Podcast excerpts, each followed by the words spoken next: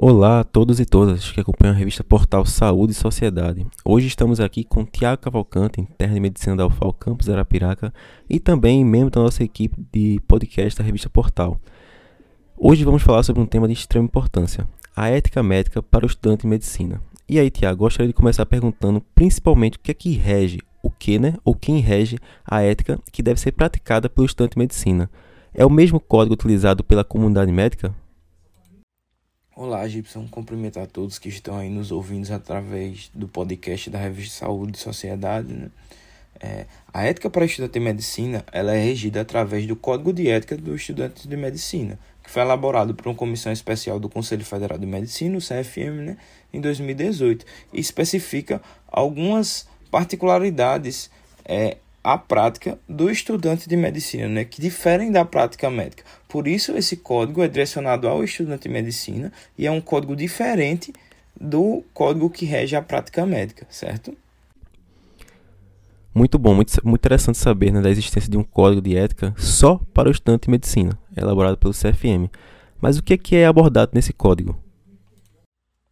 Bom, esse código ele vai ser constituído principalmente por seis eixos, certo? Cada um desses eixos ele vai constituir um capítulo e vai abordar um aspecto fundamental da prática do estudante de medicina.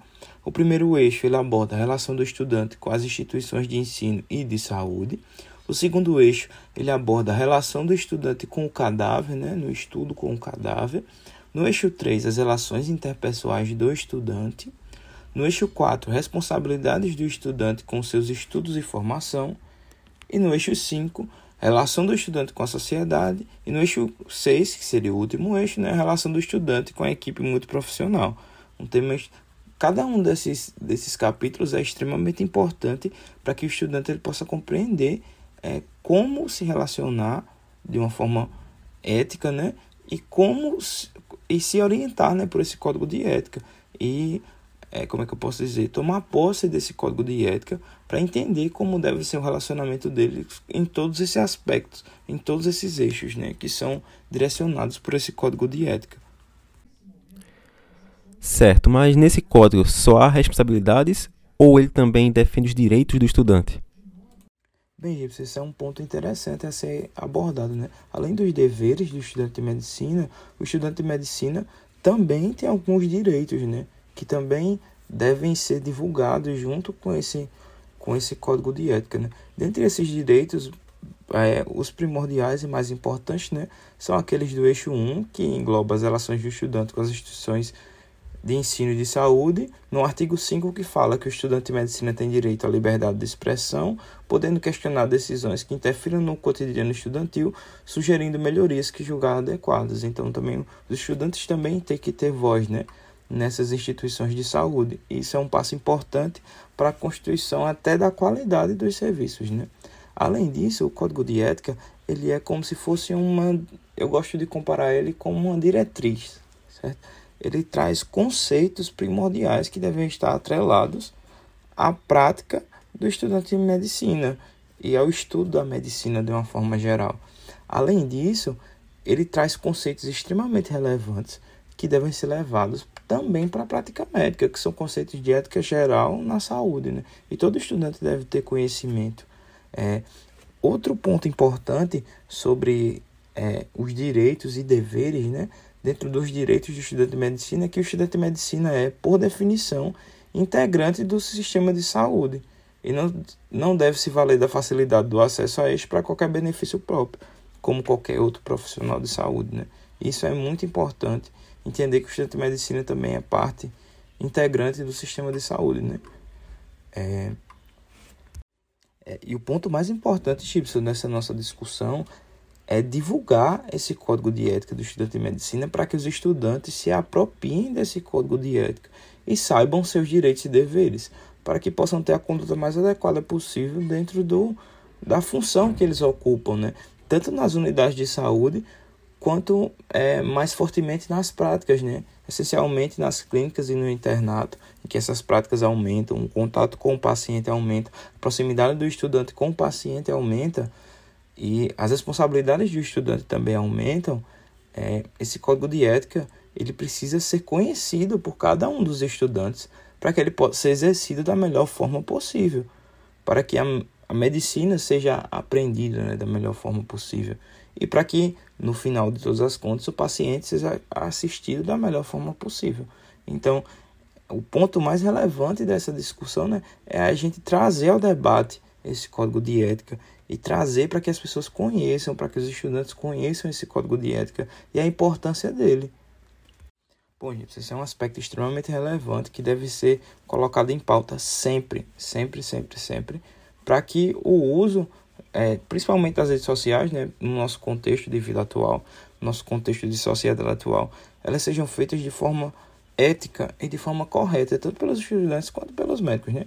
Mas focando na, na situação dos estudantes, o Código de Ética de Medicina dos Estudantes traz alguns algumas definições importantes, alguns artigos importantes que falam sobre isso. Então, eu vou lê-los aqui para vocês, para vocês terem acesso a esse aspecto tão importante e tão relevante desse código. Né? É, no eixo 3, nas relações interpessoais do estudante, é, a gente tem o artigo é, 19, que é dever dos estudantes respeitar a pluralidade de representatividades estudantis. Tá? Então, essa ética ela não é só com o estudante, com os pacientes, mas também com o estudante com seus colegas, certo? É, no artigo 23, diz que cabe ao estudante demonstrar empatia e respeito pelo paciente. Essa é uma das orientações mais importantes desse código de ética, visto que é, tem se visto alguns casos de, em que há uma, uma quebra desse artigo, né, um não seguimento desse artigo recentemente. É, além disso, ó, é Artigo 25. É vedado ao estudante de medicina divulgar informação sobre assunto médico de forma sensacionalista, promocional ou de conteúdo inverídico, que isso é extremamente importante nessa era de fake news né, que estamos vivendo, certo? Outro aspecto importante é, é, já é no eixo 4, né, que é a responsabilidade dos estudantes com seus estudos de formação em que é permitido, no artigo 34 ele diz que é permitido o uso de plataformas de mensagens instantâneas, né, mais comumente o WhatsApp, né, o Telegram, para comunicação entre médicos e estudantes de medicina em caráter privativo, para enviar dados ou tirar dúvidas sobre pacientes, com ressalva de que todas as informações passadas tenham absoluto caráter confidencial e não possam extrapolar os limites do próprio grupo, tampouco circular em grupos recreativos, mesmo que composto apenas por médicos ou estudantes. Ou seja, é, um princípio básico né, da medicina, que é o sigilo, ele tem que ser respeitado pelo estudante de medicina, certo? Independente do compartilhamento do caso para outros, para fins acadêmicos ou não. Esse princípio do sigilo, ele precisa ser respeitado. Outro aspecto importante que deve ser ressaltado é que esse código está disponível aí para todos, tá? No site do CFM. Basta ir lá no site do CFM e digitar código de do estudante de medicina é de uma fácil leitura e bem acessível para todos e deve ser de conhecimento de toda a comunidade médica, né? Tanto dos, dos médicos também, que deveria também ser um conhecimento dos médicos para que, principalmente daqueles que são preceptores, né, para que pudessem receber o estudante da melhor forma possível, principalmente os professores deveriam conhecer esse código de ética também. E principalmente, principalmente, obviamente, os estudantes de medicina precisam se apropriar dessas informações e segui-las, né, da melhor forma possível. Agradeço, Gil, sua participação.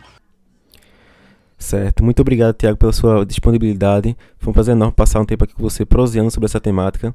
E é um enorme prazer também poder contar com você, ouvinte, e queremos também ouvir a sua opinião e aprender cada dia mais. Para você que acompanha no nosso Instagram, nosso Spotify ou outras redes sociais, se liga no link para poder enviar artigos científicos ou outros textos que vocês queiram. E no mais, agradecemos enormemente a sua participação. Lembrando sempre que essa iniciativa financiada pela FAPEAL. Muito obrigado a todos e até a próxima.